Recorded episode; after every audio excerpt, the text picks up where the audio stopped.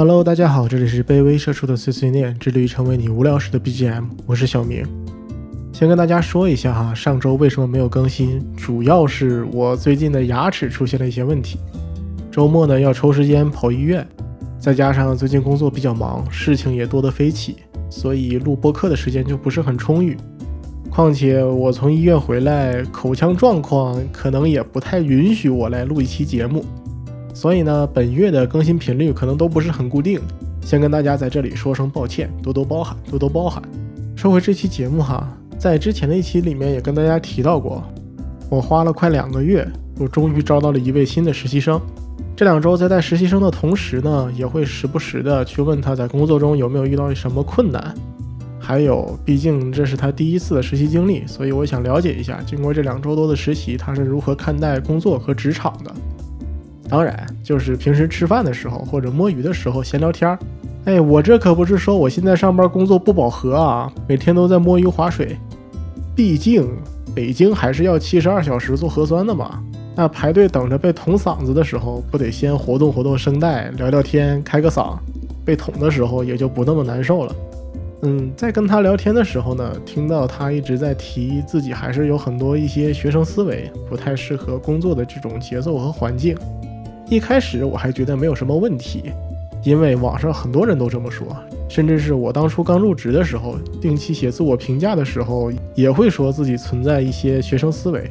可之后过了没两天，我在跟之前社团里的学弟学妹们聊天的时候，问他们最近暑期实习的感受，也听他们提到了学生思维这件事情，我才发现自己之前完全没有仔细思考过这个词所代表的真正含义是什么。究竟什么才叫做学生思维？等我在网上搜了搜，发现这真是众口纷纭、莫衷一是、自说自话、鱼找鱼来、虾找虾。哎，最后一句好像不是那么很合适。哎呀，随便了。真的不搜倒还好，我自己可能还能说出来个一二三四。等看了那些职场科普的一些文章，我就是越看越蒙圈，越看越想不明白了。到最后，我开始问自己。这些所谓的学生思维真的跟学生有关系吗？所谓的这些职场思维真的是根据职场提炼出来的吗？我想了半天，最后得出了个结论：所谓的学生思维跟学生之间半毛钱关系都没有，职场思维跟职场也是八竿子打不着。至于为什么我会这么说，今天就跟各位朋友聊一聊这其中的因为所以，还有其背后所蕴含的科学道理。老规矩，以下的内容仅是我的一家之言，供大家参考使用。如果有任何疑问或者不同见解，欢迎在评论区里留言讨论哦，我都会看的。希望能在评论区里面见到大家。今天我就先就大家经常提到的那一句“别将职场看作学校，没有老师来手把手教你如何做业务”这一点好好聊一聊。很多人会说，职场里面没有老师，没有人有教你的义务，就算是新人培训，也只是教你一些正常的公司章程、简单的业务而已。不用去期待会像学校里有那样老师在屁股后面教你如何工作，说的有没有道理？有一定的道理。公司确实是跟学校不太一样，它是更看重投入产出比的。在他们的眼中，培训成本越低，上手工作时间越快的员工，他们越喜欢。但是呢，对此我想说，职场里不是没有老师，而是你没有发现老师。因为虽然公司追求的是培训成本越低越好。那既然越低越好，为什么还要保留新人培训呢？而不是直接取消，所有公司都不培训了不就得了？这时候就千万不要忘了一点，公司之所以保留新人培训的目的是什么？那就是为了能够尽可能的帮助新人能够在公司里面正常的进行工作，即便是再怎么压缩培训成本，再怎么不注重培训体系和内容，所有新人培训的底线。都是起码能让一个新人经过培训之后，在公司里面可以正常的开始工作，可以正常的接手你应该负责的业务，这样公司花钱招聘你入职之后，才有可能会获得相应的回报。否则，你说公司白发工资还不教员工如何工作，这是在做慈善吗？那直接发钱不好吗？除此之外，对于公司来说，尤其是针对于应届生来说。培训是成本最低的一种提升其对公司认同度的方式。只要是工作了的各位朋友，应该都知道，员工最容易离职的几个时间点，大部分都集中在试用期的这个时间段，也就是刚入职的前三个月或者前半年。因为这个时候，员工对于公司的环境还没有很熟悉，跟同事之间也没有过多的交集，业务呢也处于熟悉的过程当中，很容易会因为一些碰壁或者业绩不佳或者等等一些的职场关系问题，从而离职。我之前在节目里说过。公司如果想要留下一名员工，那么就需要给予员工相应的利益，可以是物质上的，也可以是能力上的。但说白了，其实就三种方式：钱、能力、情怀。而员工之所以选择在一家公司里面工作，也是因为这三种原因。最直接的就是觉得我在你这上班挣得多，如果我去了其他公司，收入可能大幅度的下降。只要黄老爷给的足够多，别说是让我跪着。我趴着赚钱都行，再或者工资来说一般般，但是我觉得在这家公司上班，我的业务能力和技能成长的速度很快，能够积累很多的经验，有助于我之后取得一个比较满意的薪水或者是成绩。最后就是我认同这个公司的价值观，或者认同这个公司所做的业务。我觉得我们在改变社会，在改变世界，或者说我在这里工作能够实现我的理想。翻过来调过去，说白了，一个员工之所以能够留在一个公司里面工作，基本上都是因为这三种原因。公司也十分清楚，并且他清楚的不得了。所以公司他就在想：你说我要是直接砸钱呢，是可以让你心甘情愿的给我干活，但是这钱要是砸起来，那可没个头啊！就不谈老员工怎么看，整体公司的薪资架构是否合理。你一个应届生，我给你开到两万、三万一个月，就是拿钱砸你。你来给我工作了，要是过两天加班严重了，或者干了一年，觉得自己能力有所成长了，又开始觉得我给你开少了，我是不是还得给你涨钱？这就是个无底洞啊！更何况，我因为一些薪资结构的原因，我还不能给你砸那么多钱，就算能砸，我也肉疼啊。所以。薪水到底多少？那就跟着市场上来。舍得砸钱的大厂呢，就那么几家，但人家招聘要求也高啊。我就随大溜。既然钱这方面不行，那我可以从能力和情怀上面入手。这样的话，相比较直接砸钱，成本就低很多了。先说能力，一个应届生，你能多有经验？就算之前有过一些实习经历，那换了一家公司工作，也就相当于是从头开始做起。只要我能把你培训成一个初级的员工，起码在整体的业务链路上能够正常的运转，在你眼里，这个收益也是很大的。毕竟你是从零开始嘛，更别说我还能在培训的过程当中跟你吹一吹我们目前所做的业务，宣传一下我们公司的价值观，画一画饼，跟着我们干就有美好光明的未来。反正应届生对于市场来说也不太了解，真正各家究竟在做什么也都不知道。除了一些比较热门的领域之外，你一个学生，谁没事盯着行业新闻看呀？我要是上下嘴皮子碰一碰，那可岂不是我说啥你就信啥？那万一要是有人就是不吃你公司这一套怎么办呢？也没啥好办法，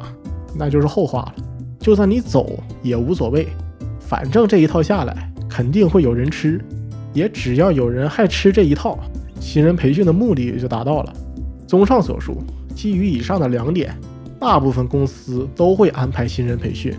而且他培训的课程和体系所设立的目标最低最低，他的底线也是能够让你具备正常进行工作的能力。由此可知，我们也能知道，如果一家公司连新人培训都没有，或者说约等于没有的话，那可想而知，那么大概率他连留你都没有想过，只是做一个大浪淘沙，看能剩下来多少罢了。但说到现在，这也只是说明了职场上是存在老师，公司也是安排了培训机会的，但是还没有解决一个核心的问题：为什么明明公司安排了新人培训，也付出了相应的培训成本，那咋还会有那么多的应届生感觉入职之后没有人来教自己，也没有人来带自己呢？这就要提到一个核心的问题：在学校中，不同的科目是分别由不同的老师来负责上课、答疑、讲解知识的。你如果不懂，或者有一些不明白的，你可以找到相应的老师。但是在职场当中，老师这个概念并不指的是某一个具体的人，而是一个集合的概念。说白了，在职场中就是三人行必有我师，就是让你集百家之长，最终成一家之言。如果从学习的角度上来说，我也不觉得职场跟学校有太大的区别。与其说职场不是学校，不如说职场不是高中和小学，而像是一所大学。你可以把一个公司中不同的业务线类比成一所大学中不同的学院。而一条业务线中不同的部门，也就相当于一个学院中不同的专业。而在这个部门中，你所在的小组或者团队，也可以看作成这个专业里面的一个研究团队。导师呢，就是你的上级；周围的同事呢，就是你的学长或者学姐。其实基本上都是一样的，只不过就是换了一层皮而已。而在我自己的工作经验中来看，我所遇见的研究生，也确确实实相比较本科生来说。会更容易、更快速地融入到职场的氛围里，因为对于本科生来说，在学校中确确实实没有太接触过类似的环境，所以对于类似没有人带我这种困惑会更多，融入这种环境的速度也会偏慢。但这个时候，只要你把职场中的培训看作是大学时候的那种大型公开选修课就好了，老师在一个大教室里面上大课。因为每一个同学对于课程的内容了解程度不一样，所以课上呢都只会讲一些比较基础的内容。毕竟它是一个选修课，还是一个公开选修课。上这个课的人可能各个专业的都有，学什么的都有。如果你想的太深了，一些其他专业的同学可能也听不明白嘛。所以，如果你想要了解的更为深入、更为全面、更为系统，那你就需要在下课之后主动找老师去请教一些自己想要了解的，或者自己有一些疑惑的地方。那可能听到这里，有朋友会问，在学校里面，毕竟那都是老师，他有教学的义务，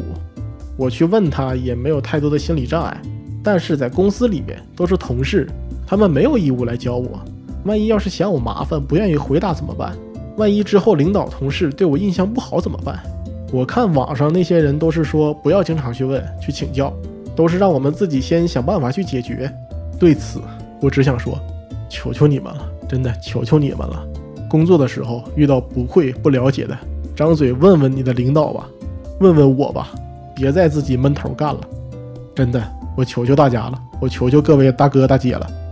如果是技术类型的岗位，比如说程序员、测试啊一些职位，遇到了一些 bug 或者是其他的问题，也许在网上可以搜到一些解决办法。这些没有什么太大的问题，但是如果是业务类型的岗位，比如说产品运营之类的这些工作，遇到一些不懂的问题，你一定要张嘴问。为什么呢？因为你要是问了，最坏的结果就是同事或者领导被你问烦了。就算最后没有解决问题，就算最后团队是一起来背锅，你的同事和领导也都知道整件事情的来龙去脉和你的所作所为。最后也有理由讲，但如果你要是自己想当然的去做了，没有同步过你的领导或者同事，一旦出现的事情，对于你的领导和同事来说，就是天降一口大锅砸在了自己的头上，还得背一口管理不力的锅，这可能会更败坏领导和同事对你的印象。所以在工作中，相比较你一直来请教我，甚至是来骚扰我来说，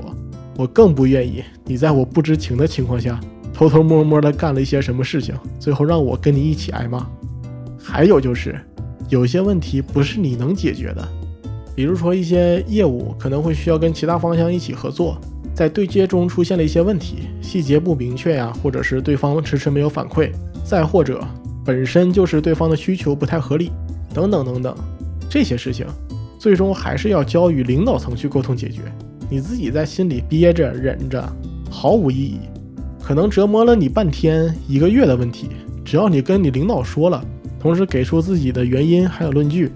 人家打个电话聊两句就能解决。所以，真的真的有问题你就大胆的张嘴问。另外，对于在做一些文档或者是策划类的工作的时候，也是一样，别自己发挥，求求你了。如果真的是想自己发挥，也先询问一下同事或者领导能不能这么做。如果有任何不清楚的问题，一定要张嘴问，因为作为新人来说，领导让你做的大部分文档策划的工作，最终的使用人都不是你，可能是你的领导他开会要用，或者是他要写一个什么文档、什么策划，他拆成不同的部分，让手让手下的员工都分一分，或者提供一些关键的数据，自己再做拼接整合，再润色润色。